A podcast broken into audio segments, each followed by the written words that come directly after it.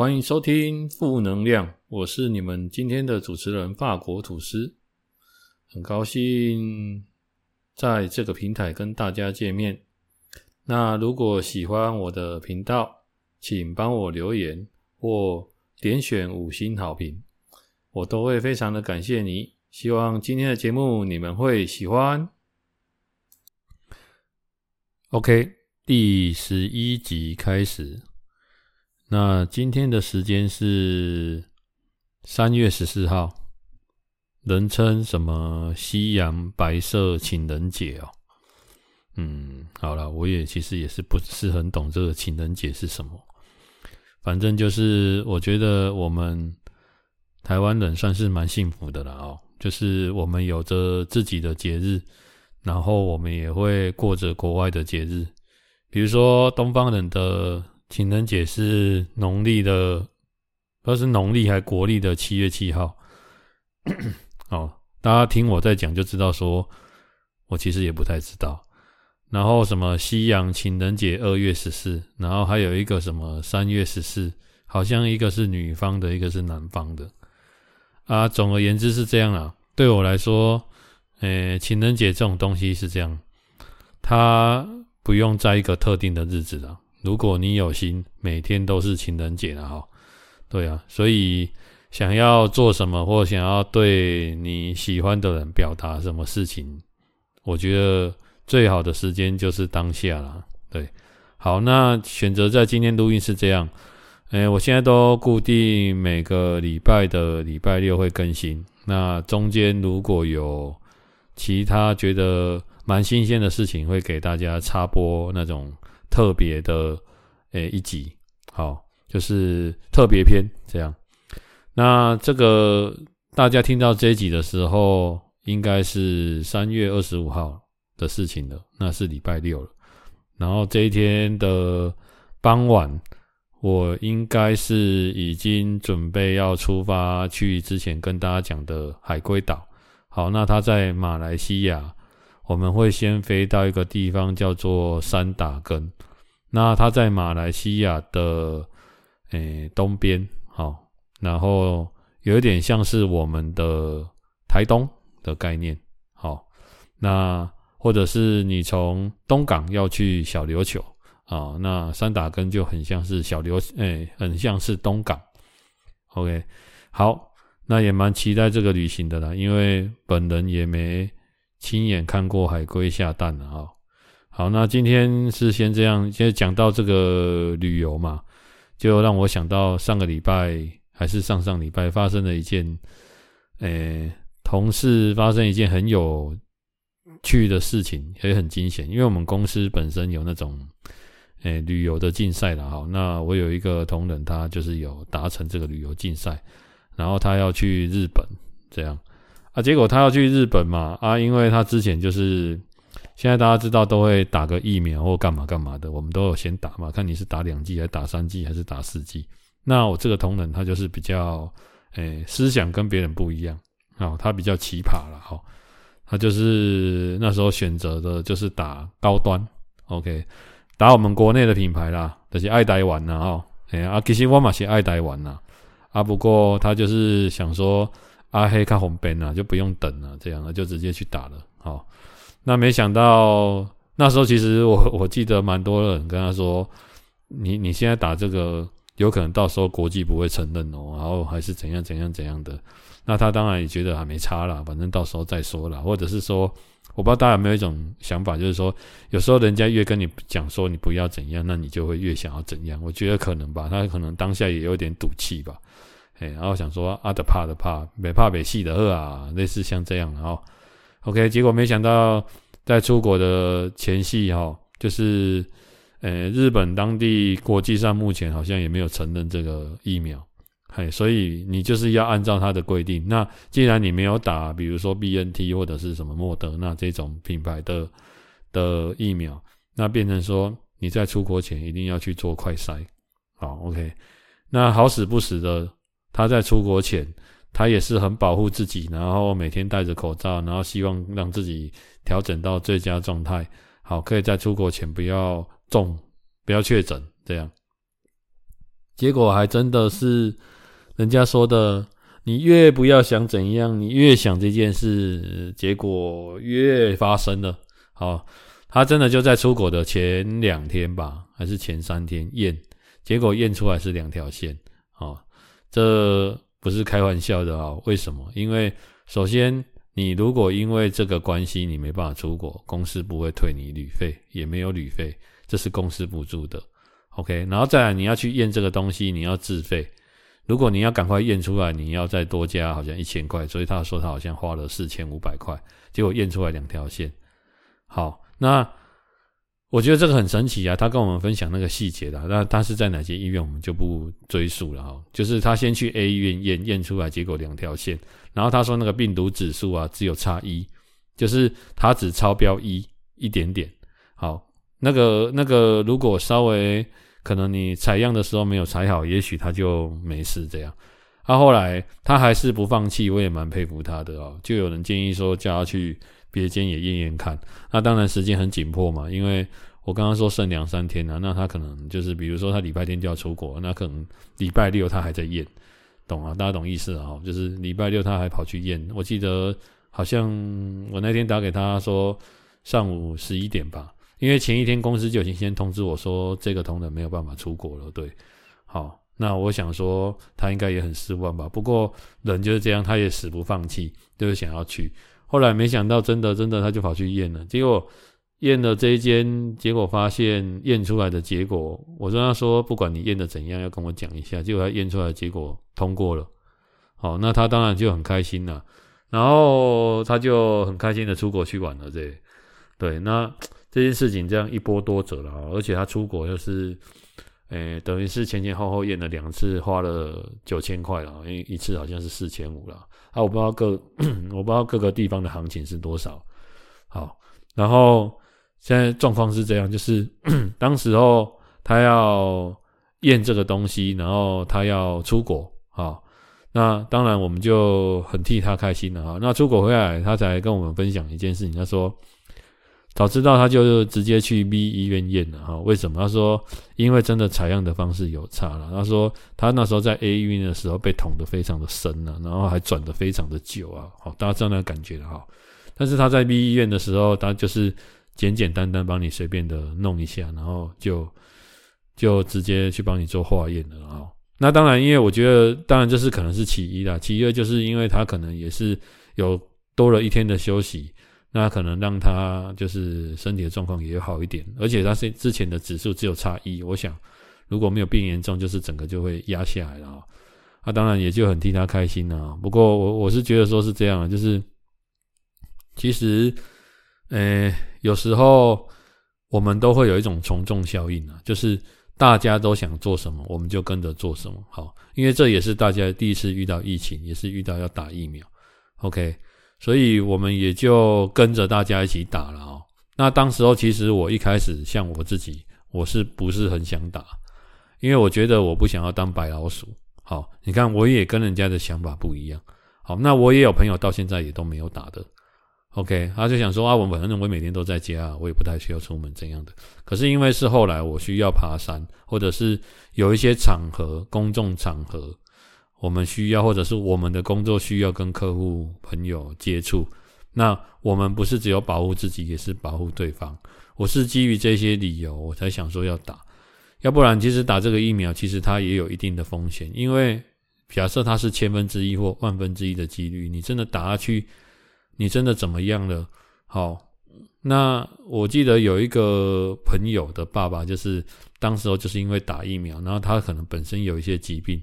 他结果引起那个疾病的那个并发症，然后他爸爸就走掉了。那走掉，呃，丧事可以办，但是他好像要在三天内就火化，所以变成说办这件事情就从用得很很仓促。然后我就想说，我们人呢，呃，怀孕人家怀孕十个月生下来哈，那我们弄了很久才让自己出生，可是我们走的时候用几天的时间就把你结束掉。我觉得这样人生再这样走掉，真的是也很仓促，也没有人想到说自己会这样走。我觉得这样听起来感觉就是没有这么的舒服啊，斜夸南港人啊，刚刚做笔啊，那刚刚做光啊，被照啊那种感觉啊。可是，在非常时期，大家也都是这样的时候，你也必须这样啊。所以，其实我的人，我大部分在大部分的时间，我都不是想要不喜欢跟着大家的想法走。可是，当如果你觉得我可能会跟着大家，或者是你们可能会跟着大家走，大部分都是我们有其他的事情要兼顾。我才会这么做，所以我才冒这个风险。好，所以这个旅游的事情就这样。那当然，他去日本之后就玩得很开心了啊。那时候在台台在台湾，他一天都走两三千步而已。他在日本每天都日行两万步左右了啊。他说出去玩比工作还累。对，没错，出去玩真的比工作还累。首先你要很早起，再来你要很晚睡，再来。你中间，如果你有午休的习惯，基本上你不会午休，因为没有人在中间回饭店午休，我们都是在车上大概眯一下，所以出去玩其实是很累的。但是那种疲劳就跟我们去打球一样，那种疲劳是有的，可是你精神上会很满足，所以它是一个短时间的抽离跟放空。我看他回来也是神采奕奕的啊，虽然说很累，然后感觉他好像有瘦了啊，有可能是每天在走路吧。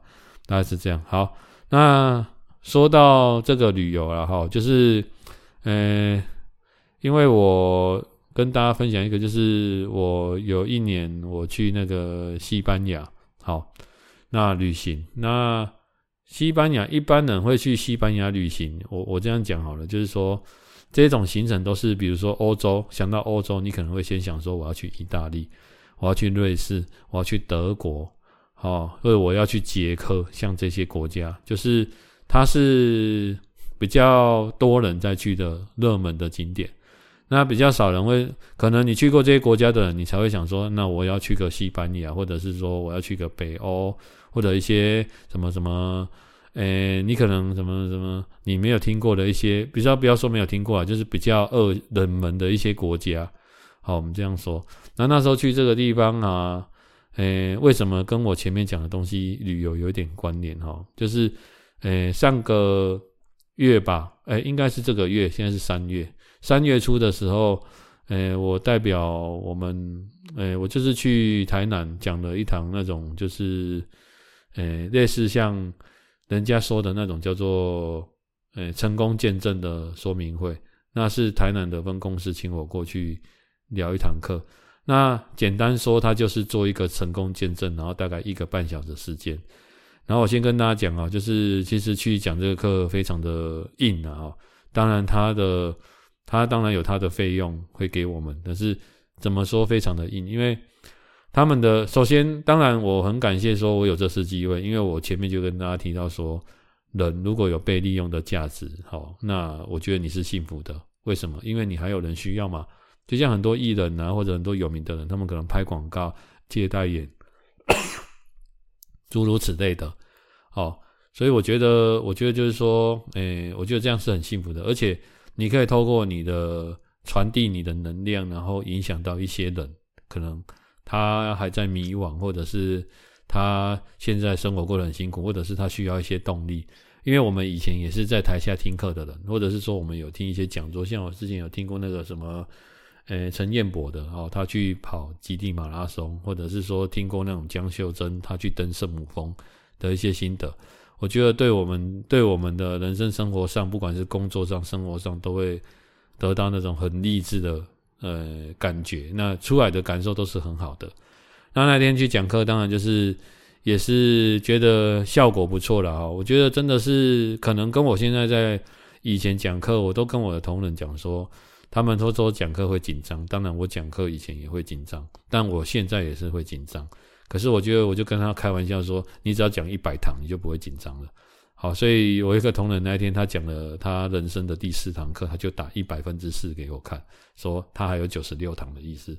然后我其实讲过几堂，我也忘记了啊，就是都一直有在讲啊。然后我觉得这些就是累积的。然后我觉得最重要是有些人很有讲课的天分啊。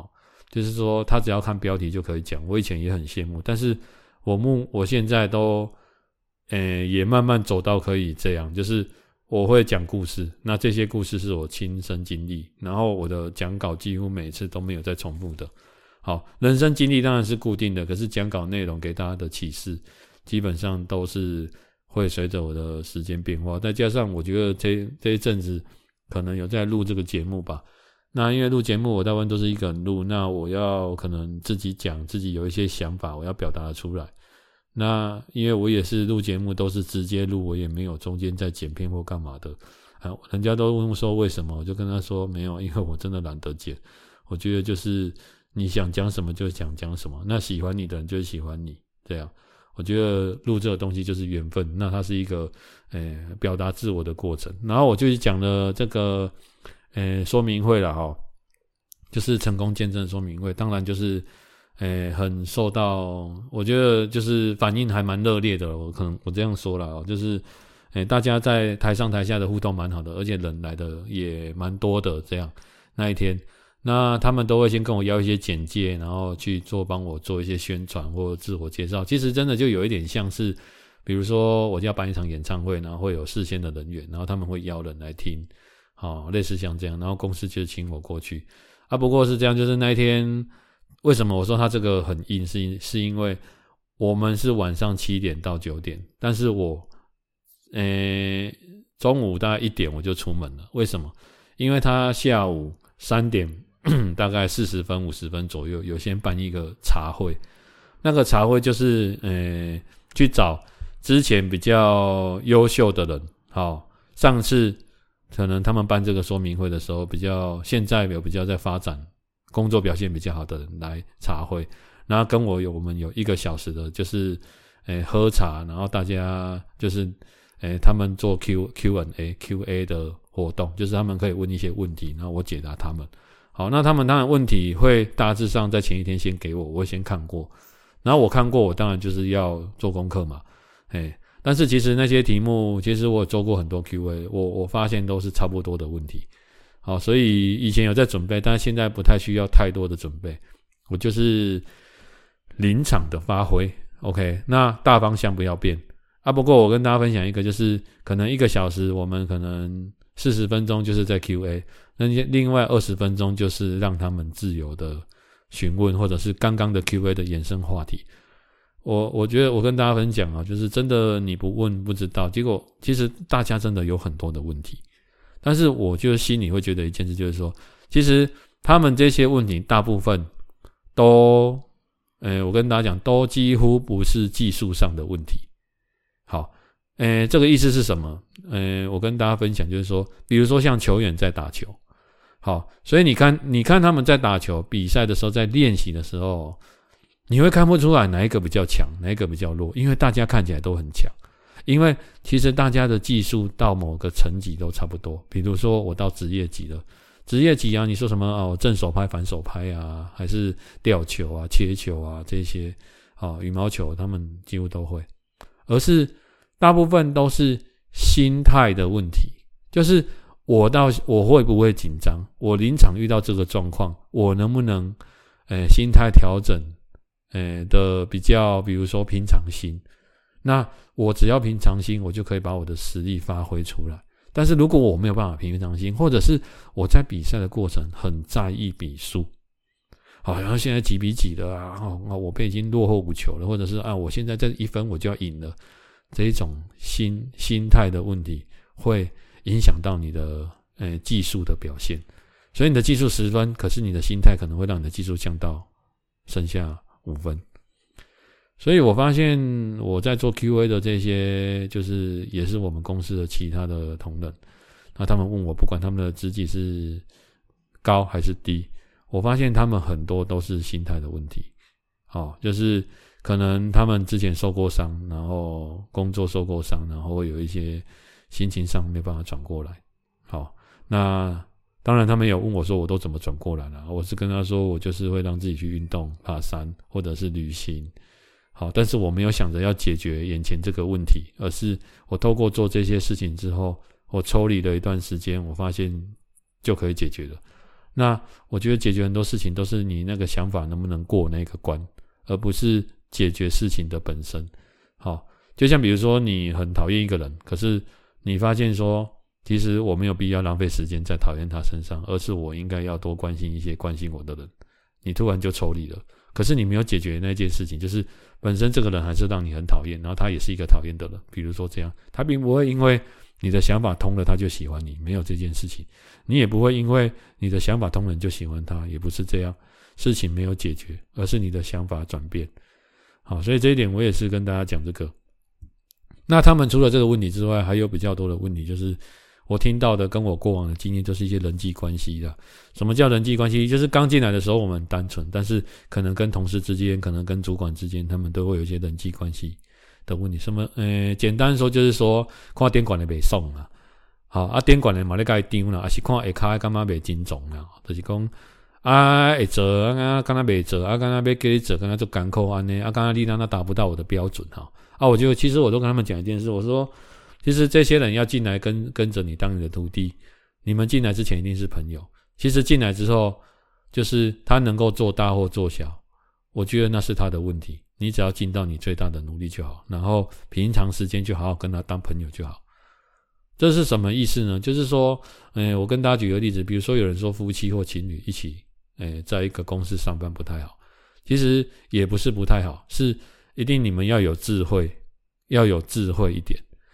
什么叫做有智慧一点？就是说，其实你们上班的时候，你们在相处的时候，工作上的事情就是工作上。但是，其实，在很多时候，你不要夹杂着你跟他情感的问题，而在工作上让他产生，就是觉得说，你是不是因为昨天晚上的事情？好，然后所以造成你今天工作上对我口气比较不好，哎，人很容易这样，但是我也必须跟大家讲哦，能工农工啊做干单呐，但是实际上的是也安呢，因为我们是人，我们不是机器，OK，机器它不会带情绪，它就是机器是好的还是故障的而已，但是人一定会带七情六欲。那我要说的是说，为什么其中一个要很有智慧？很有智慧就是比如说。我经历过这些事情，我知道这是一个情绪的过程，那我就会有智慧的让这件冲突不要发生，或者是说我在工作上的时候，我对自己的人，好，比如说我对另一半，我会更，呃，稍微更细心的注意他，或者是更讲话的时候，我会稍微更小心一点。为什么？因为他的 label 还没有到跟你一样。然后他也有可能会这样想，懂意思了吗？然后让这件事情的冲突不要太，诶，变得太大。诶，简单说是这样，就是说有时候我们在跟父母亲讲话也是会这样。同样的一句话，哦，喝啦，哦，比如说这样，你你平常在喝啦没关系，可是如果你今天跟他有一些么么。然后你们现在可能彼此父母之间或者是亲友之间，你们在冷战，你突然跟他讲哦好了，他会觉得你考起那败，你是咪对得被送？好，所以变成你要特别的小心，OK。但是反过来讲，你的亲人他也是跟你最信任你的人，所以你们一加一，别你跟别你跟别人跟你的同事一加一，最多等于二。但是你跟你的亲人是一加一会大于二，所以所有的东西都有正负两面。如果你可以转向过来，好，然后变成说，比如说，诶，是往正面的方向，那你们两个相加会大于二或三或四或五。所以这个这个这个，我觉得这个东西就是你运用的好，就是很巧妙。好，就像嗯、有人运用运用的一些，比如说呃，有人运用哦、可能我对。金钱上的欲望，这也是一种运用，让人可以往前。那当然有人运用仇恨，好这种方式。当然，我觉得这不太好了。但是有时候就是人家说成功需要什么？诶，贵人跟小人。那小人、贵人、小人有时候是同一个。那贵人就有时候就是贱人，他就是要激励你的那一个人。那他就会让你觉得，哦，我就是想要赢你，我真的很讨厌你，我很恨你。然后我才会激发我的动力，也有这种方式。可是我们是我们讲的激发，就是它是一个正面的激发，而不是叫你去给他报仇或者花时间。你要用实力赢过他，而不是用一些那些呃不流的手段或者是什么方式，或者是有伤到这个人。我觉得这样不好。好，那提到他们的 Q&A 之外，所以我就花了一个小时在，等于是我三点多先到，然后四点到五点这个时间，然后主办单位也很热情。好，那五点结束之后啊，我们就在那边喝个茶。啊，其实因为你一直在 Q&A 喝那个茶哦，我其实才喝两口而已啊，而那个茶是很好的茶，我觉得我喝一口，我觉得哦，那个一杯好像两三百块吧。呃，喝起来觉得蛮好喝的，可是你没办法品茶，因为你在工作，哎、啊，我也没有外带，我就直接把它喝完，因为我手上我不想要拿东西。OK，那我就我们就我们就这样要离开了。那离开了，他就说要带我去吃饭。天哪，五点我怎么会吃得下？好，而且我是习惯在，呃，晚上要讲课，就是我习惯在大赛之前，哦，我是让自己比较，我会让自己给自己一段时间，就是放空。OK，就是安静。好，我举一个例子。以前我我我以前在公司在讲上台讲课的时候，我很喜欢给自己一个小小的空间。好，所以因为可是公司的很多，我很难有一个空间，所以我就会跑到厕所去。好，我在厕所，然后我就在大便。好，但是我大便很快就大完了，但是其他时间我就是坐在那边，然后给自己比如说十分钟，然后我就在想看一下今天的。诶、要讲稿，等一下要讲什么，然后大概有哪些东西，让自己这段时间是很安静，好，很安静的度过。好，这种状况，我在考试的时候也会这样。好，我我我曾经以前有去过，诶、考试，然后是大型的考场，那不是都会很多人拿着书在外面读书嘛？然后那个氛围就是用很紧张这样。然后我现在都习习惯了，就是我考试前五分钟到考。我就是五分钟前，我在一个可能没有人的地方，五分钟之后我才会走到考场里面，然后直接就进去考试。因为我不喜欢用那种那那种紧张的，因为我觉得紧张的气氛就是我刚刚跟大家讲的，心态会决定你的技术。过度紧张会让我的思考，可能我第一题下来，我可能本来会变不会，好会这样，因为我曾经有发生过这种事情。后来我觉得说，其实透过很多的考试或透过很多的比赛。你可以去了解你自己，当然我也透过很多的讲课，找到一个属于比较我自己的一个方法，这样好啊。所以我就那时候他们说要去吃饭，我想说哦，也是盛情难却啦。那因为主办单位也很热情啊，因为你你就是一直找你，然后也找人陪你，然后帮你安排啊，反正你就是无脑跟着他们走就好。但是我们就去吃了那个肉色崩，好啊，这个肉色崩，哎。好险他是吃肉色崩，吃别他的，吃其他的我真的是也吃不下去啊。为什么？因为那是我的菜，所以我就吃肉色崩，然后煎鱼肚，然后一些青菜这样吃。然后他就去找我，找我去吃一间就是也蛮有名的肉燥饭的名店啊。反正就是咱吃肉色帮东西，十五块、二十块、三十块。阿姨的青菜姐姐啊，就是一个人可能就要一两百块，一个人哦，一两百块这样，所以蛮不秀啦。啊，但是真的蛮好吃的了哈。然后我们就吃完，我就在吃饭的过程，因为他们又也怕很干嘛，因为我不想不想再跟他们参与什么太多的话题，因为这样我又没办法吃饭了，你知道吗？就是让他们发问我就回答，然后我们就基本上就吃吃吃，大概吃到五点五十分吧，就五十分钟就聊一下这样。然后我那时候就跟他们说：“哎，你们等一下七点开始，然后你一定要给我半小时的时间。”好，我说你找一个地方，然后是没有人的，啊，给我半小时时间，我要准备等一下上课东西，我要复习。OK，我说，诶，跟你们吃饭，我很感谢，你们招待也很感谢，啊，Q&A 我也很 OK，喝茶我也很 OK。可是我觉得最重要，今天的重头戏就是能够帮助到你们，就是我讲的课程这样。然后他们就帮我，真的就是，他们可能也懂我的意思啊，我就帮我找了一个诶地方吧，然后。然后我就弄了一个小小的，帮我找了一个空间，在公司，好，然后我就在那边安静的准备。然后我大概从六点十分准备到六点五十，洗个手，洗个脸，上个厕所，上去，果然，你看一上去准备要讲课，因为大家都来了嘛，然后就会有人过来跟你寒暄，跟你打招呼，然后那个气氛就是很热络，然后这个很热络就是。如果我刚刚一直都在上面，那我根本没有时间准备好。可是因为我已经准备好了，所以就没有关系。所以热络大概几分钟之后啊，就轮到我就上去。然后所以，诶、那一天的表现，我个人是觉得说，诶、不是真的随便乱讲，就是我觉得觉得就是唱作俱佳了。我只能跟这样跟大家这样讲，就是，呃，一个很好的授课的讲师，他在讲课，我前曾经人家人家跟我讲过，第一，他要跟观众有互动，最重要的是他讲的东西要让大家有共鸣。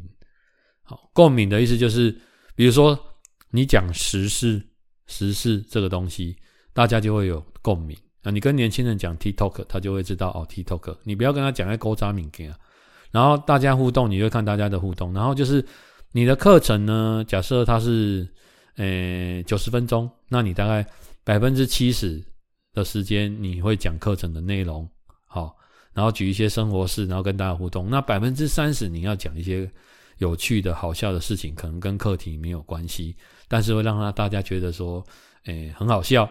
或者是嗯很有共鸣，很有互动性。为什么？因为我们人的专注力半小时就要休息一下。那我们要讲九十分钟，你一定要串场啊。好，其实这个东西是我在以前，就是我在学校上课的时候，我们学校上课的老师啊，有的就是因为也不能怪他们，因为他们是老师，他们是考试上来的，然后有实习，可是他们的表达能力。每个人想法不一样，有的表达能力不好，可是他可以当老师，他很会计算，很多东西他都会，他也可以实做，可是他表达能力不好。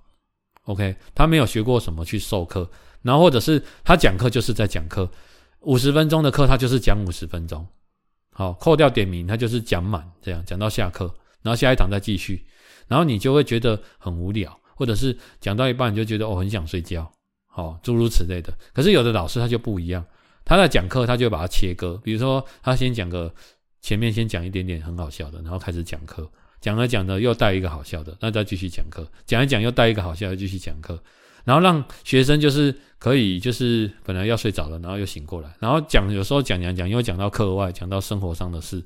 好，就像我在这边跟大家分享这些东西的时候，我有时候讲也不是我题目中的事。就像我现在在写写我的题目要跟大家讲的事，可是我也有离题的讲了一些东西，又带回来。然后就会让观众他们会，比如说像我们学生就会比较喜欢听。那我们对这个老师的评价也会比较好。那其实你说上课会不会学到东西？我先讲以前在学校了啊。我觉得学生最重要，当然上课要注意听。可是我关键觉得说，你要怎么提起学生有这个兴趣，回去让他们能够自学，而不是为了考试而考试。我觉得是这样，我觉得这样才会学到东西。但是如果你只是说啊，你你上课，你你就是你对这个东西也没兴趣，他上课就是你只是想应付考试，我觉得你学到东西都是很粗、很表面的东西，就是你是被逼的、被强迫的，你没有兴趣。所以我觉得激发兴趣很重要。就像我以前在教游泳或教直排轮这种工作的时候，我教游泳，我就是要小孩子来，第一件事，如果他怕水，那就很难教了，因为他就会怕水，他走在水里，他怎么可能会行动自如？懂好？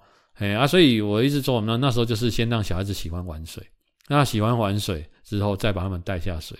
好，那他们会喜欢水，喜欢带下水，喜欢来，那接下来才有后续嘛。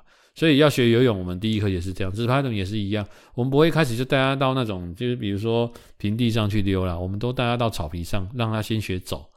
好，让他先走了顺，再开始到平地上去溜。好，那溜溜溜溜溜的顺，然后再开始带一些其他的项目。当然，有的人天赋比较好，有的人天赋比较不好。不是说我们老师的重点就是让他引起兴趣。那引起兴趣可以一个影响两个，两个影响四个，其他同学看到就会想要跟，这才是正确的。我觉得教学的一个模式啊。所以我在讲课也是把握这个原则啊。那我不知道大家会不会好奇，说这样讲一堂课大概多少钱？其实我们我以我我最早我最早最早最早最早讲一堂课。我记得以前呢、啊、是五百块，半小时五百块。好，我记得是这样。好，那首先是半小时五百块，你也不一定能上去讲哦。OK，你要你是成绩可以，你才能上去讲。再来，我们还有讲很多半小时是没有钱的，可是我们为了准准备课这个课程，可能准备了三四个小时，或者是更久的时间。可是你讲没有钱的，懂吗？可是现在讲一堂课半小时多少钱？七八千块，再加上车马费补一补，可能就是一万多块，类似像这样。所以我要跟大家讲的，人家跟问我说：“哎呀，我们要投资什么东西呀？投资什么房地产啊？投资什么？”好，我觉得所有的投资商品里面，投资都要投资，但是投资你自己最好。好，所有的有就是你投资自己，你看起来现在有一些东西好像没什么用，可是有一天你要用到的时候，你就会觉得很有用。就比如说我录这个节目，这个口条。好，或者是说我在节目准备我是怎么准备的这些东西，我忽然发现前面学的东西都有用，那它对我有帮助。我觉得这个社会上是这样的哦。如果，诶，现在现在的人他都比较喜欢用打字的方式，当然打字我也可以，可是我觉得如果可以用口语表达，我觉得它比较不容易让人家误解，而且比较可以，诶，达到你想要的效果。再加上不知道大家有没有觉得说，其实人跟人之间的互动。我们嘴巴就是要拿来吃东西，这是一个嘛，品尝世界美食。再就是要用来表达我们的情感，所以可以的话，我都会尽量用口语的方式去跟大家就是讲述这件事。然后我当时候有人问我说：“哎呀，你为什么不考虑说啊，比如说去录个什么 YT 好这种节目？”那首先就是，哎，我觉得这不是我擅长的。那再就是说，我觉得说，哎。我觉得你听节目，因为现在我们要看的东西真的很多。我们现在像我有还有看报纸的习惯，现在有人没有在看报纸，他都是看手机，然后看电脑、看平板、看电视。好，所以我们眼睛的使用率很高。那现在的人很多人都有那种视网膜病变。OK，视网膜病变就是你眼睛真的是使用过度，或者是你常常在很暗的状况下去使用，那你的眼睛可能本来就不好。那我觉得说以后，我认为以后的趋势，这是我大胆的预测了。我觉得我们人类又会走回到原始的方式。早期因为没有电视，大家都用听广播的。OK，那我们就一直听听听，眼睛就少看，我们都是外面看一些绿色的草皮啊、草地啊。OK，好，但是接下来我们进入这种异化时代，那就会有很多人就是说看电视啊、看什么有的没有的。可是我觉得以后的人开始眼睛都会慢慢也会变不好，我们以后又会回到慢慢我们进进我们是用听的，然后我们需要才会去用眼睛去找东西或者诸如此类的。所以我觉得流行就是这样啊，就像以前说什么喇叭裤，然后后来复古，然后慢慢慢慢流行一阵子之后又掉下来，然后过一阵子又会再流行。人就是这样。然后我们手机从很小只的手，大的黑金刚，很小只的手机越小越好，到现在好触控式手机。然后手机越来越大，越来越大，越来越大，接下来又要开始越来越小，越来越小，越来越小。我觉得这就是一个循环，所以我觉得最后我们走到又会回到用耳朵听这件事情，而且耳朵我觉得它的负担会比较小。然后去蛮多人喜欢听节目，或者是因为是觉得说啊，我骑车可以听，我开车可以听，可是我今天骑车我不能看手机啊。哦，你看手机，你前面要怎么看路？然后我比如说我那个。我开车，我也不可以看手机啊！我看手机，万一有出车怎么办？但是我可以用听的，好，我可以用听听听大家广广播，人家大概是怎么讲什么东西，然后我可能记录下来，我之后再去找就好了。所以我是觉得说这是一个蛮方便的东西。好，那讲到这个，就是这礼拜，诶、跟大家就是推荐，诶、因为昨天我跟我徒弟哦两在聊天呐、啊，然后，诶、我徒弟应该是我们公司第一个，诶、应该第一个吧，算是我单位第一个知道说我有在录这个节目的。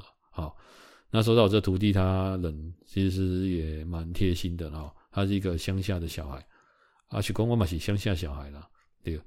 好啊，一刚就是我之前跟他讲说，我很喜欢，我之前有跟朋友出去玩，然后在，我有点忘记了，在屏东吧，然后有一家。就是卖那种诶、油鸡，它是切半只白斩鸡的那种油鸡。那间店好像叫八八八板条，好三个八。诶、我想屏如果有屏东的听众其实知道，就是那间很多人了、然后他的油鸡，我就是有就是有一次跟朋友去吃，我靠，非常好吃。嘿，那个你你吃下去你就觉得，而且他们就是有搭配那个蘸酱，它那个蘸酱就是里面有葱啊、蒜啊、辣椒啊。然后调成酱油这样啊，吃油鸡就是要配那个，然后就很好吃。可是他要预定，然后我上次吃完之后，我就一直念念不忘。然后我记得上上礼拜吧，有一天就是好像寒流蛮冷的。然后因为我我之前有跟我徒弟说，如果你有回去有经过，可以帮我买。结果他那他那天真的晚上跟我说：“哎，你呃今天什么时间有在家吗？”我想说他怎么问我有没有在家？哦，应该是有什么事情。然后我左想右想，我就在想说，该不会他要买油鸡给我吃吧？结果他真的买了半只鸡，而且那天很冷。然后他拿给我的时候，我要拿钱给他嘛，他还跟我说不要。但是我当然没有再让人家不要的，我就放他口袋。然后他当然就在，你知道台湾人的节要上来上去嘛。然后当然我没有让他上来上去啊。不过我只是碰到他的手，我发现他的手真的很冰。啊，其实那天蛮感动的。其实感动的除了是有机这个事情，东西好吃，而是其实我觉得我们台湾人，诶，感动的是我们台湾人有时候人与人之间就是有那一份心呐、啊，那一份心就是他记得你跟他讲过这件事情。OK，好像我跟我徒弟他有那个 Netflix 好的那个频道。那我跟他可能共用一个，那我有时候会就是我们就是共用嘛，但是我发现呢、因为都是我主动拿钱给他，但是我发现他很少来跟我说，哎、到了要收钱，就是为什么？呃、欸，可能就是他，我想他也应该不是不好意思啊，可能就是还是因为可能嘛，尴尬，感受会到咱对伊的栽培啊，是公安诺诸如此类的。所以他不是很计较这个，但是我先讲一件事，他不是很有钱，好，所以我就就像之前那个什么，有一个卖菜的阿嬷，就是他也没有很有钱，但是他把他赚的钱都捐出去。我觉得人跟人的之间的互动就是这样啊。不过就是这个，真是还还蛮感人的啦。那我们两个昨天就在公司，因为聊到聊有有聊了一下，就聊到一些电影了哈。那我就有推荐他几部电影，然后 我昨天晚上回来的时候就是。诶，最近有在，我很少在追很长的剧。那最近就是这九个礼拜，哦，九周，一周一集，有在追一部叫做《最后的生还者》。那很少人，嗯，应该是说很多人知道，有听过《最后的生还者》。好，但是它其实是一个，就像《恶灵古堡》这个游戏。最后的生还者是一个游戏，它是一个游戏改编成影集的电影。好，那它总共九集。OK 啊，因为我本身有在玩这个游戏，然后我就是很好奇它改编成影集 好不好看。诶，没想到我觉得还不错啦。虽然中间我我在看影集，我不再看别人对它的评价，而是我自己的感受。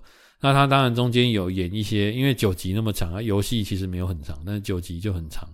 它拍成九集，一集五十分钟，所以它会穿插一些桥段，是我们可能在游戏当中没办法知道的，或者是没有做交代的。好，还有一些社会议题，我觉得拍的蛮不错。然后我昨天回来看到第九集，我才知道说，哦，第九集就是他，诶，最后的生还者的完结篇。OK，最后的生还者有第一代跟第二代，这是第一代的完结篇。而我我不知道他会不会再拍第二代，开始再拍。但是因为，呃，第二代游戏的评价不是很好了，因为它的故事有一点曲折离奇。好，对，所以我不知道说可能他会不会去拍这个东西，因为故事本身人家不喜欢。但是第一，他的第一个游戏的第一代是一部神作，所以很多人很喜欢。就像，诶，很多通常那种人家说游戏改编成电影的，大部分评价都不好。啊，不过我觉得这一部真的还蛮不错的。那它是有关那种就是丧尸的电影。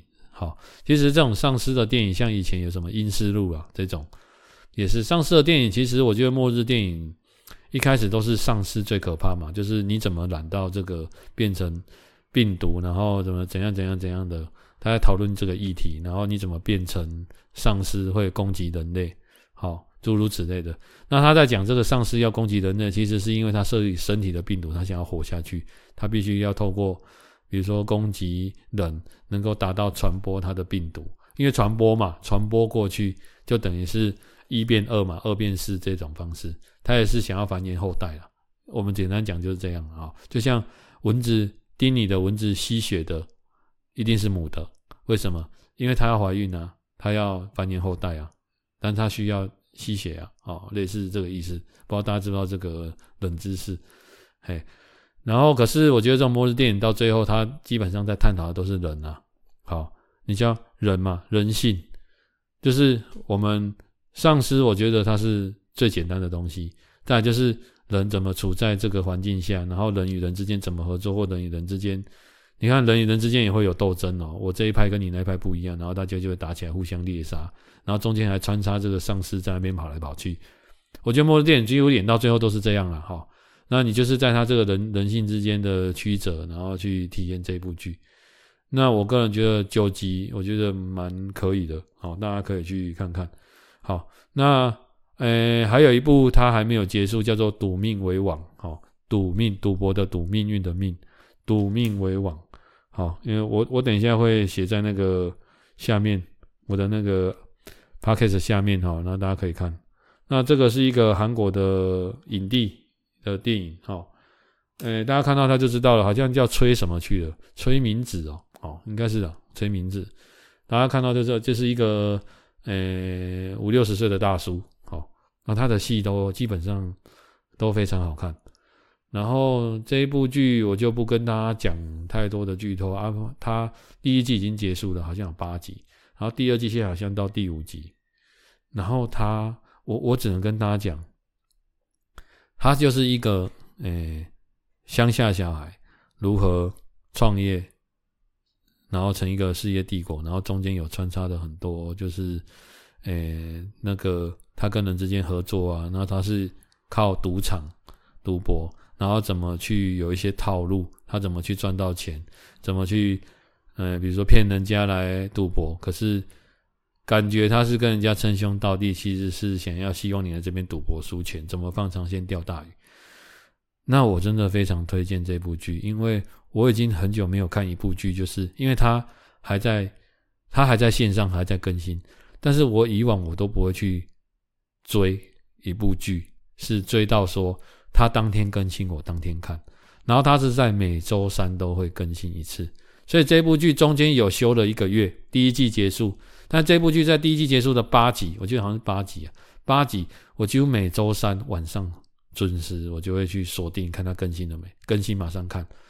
好，OK，那它在 Disney Plus 上面就有了，好，大家可以上去看看。赌命为王，或者叫地下精英，这是翻译的不同了。地下精英，精英就那个精英，好，地下精英，大家可以去看。那第二季中间休一个月，第二季现在我也是每季每只要一更新我就追好。所以大家也可以去看看这蛮蛮那个，然后这这个礼拜，诶，应该是说这礼拜的往前两三个月前吧，我记得有一个议题要跟大家讲，就是，诶，我有一个同仁，就是他最近大家都在疯露营嘛，哦，就是出去玩露营。那他那天跟我们讲说，就是因为露营，大家不是都会搭帐篷，啊，有的人会把自己的后车厢打开当一个盖子，好。啊，打开之后，然后再搭帐篷，OK，这样就是车子跟帐篷就可以连在一起。这样，然后他那天就跟我们讲说，他打开帐篷，然后这样录，然后觉得，诶，那车子又有灯，这样蛮好的。这样过一个晚上，结果隔天车子就发不动了，因为马达里的电用掉。好，他说他他说他不知道说，好险旁边有人啊。他说他不知道说，原来车后车厢打开，好，然后它是会耗电的。然后其实我也不知道，然后很多人都不知道，但是他说有一个装置可以让他就是打开，但是不要耗电。然后他们就在讨论这些事情，然后在讨论这个录影这件事情，就是我也必须跟大家讲，就是有关录影哈，其实我不太疯录影啊，为什么？诶，现在的录影跟以前不一样，起码大部分录影东西传得好，好，啊，基本上你就是等到那边录影地帮你用好了，好，或者你搭帐篷，可是他一些水啊、电啊都帮你配好了。大家懂意思啊？就是其实你就是换一个地方睡觉，然后煮东西你自己煮，OK。然后可是你是睡在大自然下面，它感受会不一样。你会感受到温度啊，感受到鸟的叫声、鸟虫声。可是这就是有一种你也是亲近大自然。当然，我觉得这个比睡在饭店更好。好，就像有人喜欢住在洞穴饭店，那是一种体验，我觉得都不错。而且带小孩子出去走走、跑跑、跳跳，总比小孩子待在家里打电动。哦，或者是说都都待在家里，在那边有的没有的那一大堆。我不喜欢关在，就是小孩子关在家里，就像在铁笼子里面一样。好，我们住的地方就是铁笼子，可以去亲近大自然都很好。不过，因为我们早期我父母就带我去，呃，露营过。可是早期的露营，我们的露营方式跟现在非常的不一样。那讲出来跟大家分享，就是早期我们就是带帐篷去，没有了。OK，那煮的东西当然我们会带。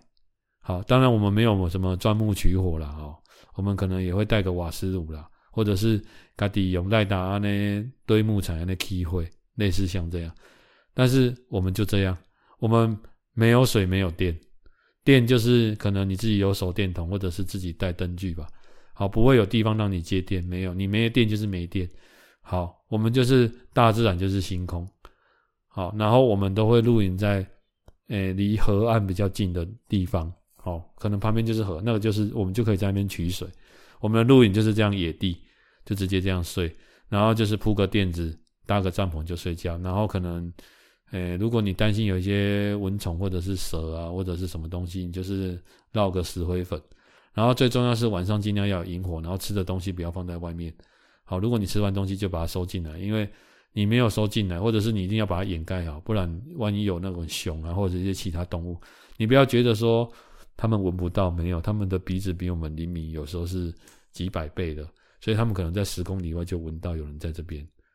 好，所以我们以前的露营这样，那现在现在的露营没有像以前这么的野外，这么的野性，所以我就是比较对这个露营，我就觉得还好。不过因为我知道大部分会带去露营的都是一些小有有小孩子的了，啊，带他们去体验一下，就像我以前我父母带我去，我觉得这样也很好。总而言之，我觉得亲近大自然就是很好。那讲到这个露营。我就哦，因为现在时间已经录了五十分钟了，那我就简单跟大家讲这部剧。这部剧是一部很冷门的剧，叫做《绝味之路》，绝对的绝，味道的味，Netflix 上有啊，大家可以去看看。他就是一个上班族，蛮妙的。我觉得他这个方式也不错。他就一个上班族，每个礼拜五他下班可能回到家都是八点九点，然后他就会开车。好，我不知道他有没有洗澡了，反正他就会回到家，因为他的。他的老婆跟他的女儿两个都会固定在礼拜五去外县市追星，就是追那种，比如说那个偶像现在在哪里去追星，然后可能是礼拜天才会回来，或者住一晚，哦，那礼拜六晚上才会回来，这样类似像这样的行程。然后，所以他回来他都是一个人，那他就是晚上他就会，比如说礼拜五下班到家，到家之后他就会开着他的车，然后大概一两个小时的车程。到附近，比如说啊，我住在高雄，我可能比如说我开到，呃、比如说关子岭，类似像这种地方，或者是我开到某个海边，好，然后他就会自己在那边，呃、你说露营也不算露营，他就是睡在车上，然后有时候会很冷，很冷，他就会去买一些，他有一次去睡外面很冷，然后他只没有带棉被，他是好像是带外套，所以他冷得半死，后来他就，呃、买那种就是可以，因为车子你不能一直开着。暖气，那车有时候会没电，或者这样其实是不好的。他就要买那种可以让在你在车上的那种小型的暖气机，让你温暖的。然后他的装备就会一直进化，随着他每一级进化。然后他的主要他是在讲为什么叫绝味之路，好，就是说他的故事情节其实是在讲，就是隔天起床他要吃的第一餐，好，他可能睡醒了，然后起来就大自然，然后他要吃的第一餐，然后他会去找他要吃的，然后他不会去找那种很有名的店。他会去找那种就是，诶、很冷门的店，然后去吃吃看，可能这辈子就会吃一次。然后他就在吃的过程发现说，诶、其实这个味道也还真的不错嘛，哦，类似像这样。然后这一连串拍了好几集。那我那时候觉得，诶、他这种模式也不错，就是礼拜五给自己一个，诶、大概接近十，诶、你像比如说你晚上八点到隔天隔天八点回来，就是给自己一个大概十二十二个二十四个小时的时间。让自己就是享受一个人的旅程，然后去吃自己想要吃的东西，吃完就回家。这样，那当当然，这个这个美食的这种类似像一个人的节目，就跟那个孤独的美食家的概念有点像。那孤独美食家是启蒙比较早啊，这个这个他这个模式我也觉得不错。那其实 Netflix 有很多，就是像除了这种节目，它还有那种，比如说坐在呃日本的那种呃火车上，好。的一些就是火车上的美食，像这种的，或者是呃各地乡镇的一些美食的介绍也都有。那我觉得这一部比较冷门，那可以也推荐，蛮推荐大家去看。它是一个小品啊，小呃大小的小品，长的品。对，好，那哎呀，今天就跟大家录到这边，因为这个节目不能录得太长，这样我没有办法去压缩放到我的 YT 频道。好，那如果大家觉得节目听起来不错，或者是说，诶，你觉得有哪些剧听起来也不错，或者是你自己有没有一些生活的体验，玩一些游戏，或者说刚刚讲的东西，你有可能也有上台讲，诶，可能上台以前要演讲报告的一些心得啊，或者人生一些事情，都跟我可以跟我分享，好不好？那如果喜欢，也帮我就是多留言啊。那如果觉得不错，也可以抖内啊。那如果帮我留五颗星，我都非常感谢。啊，今天跟大家讲到这边，谢谢。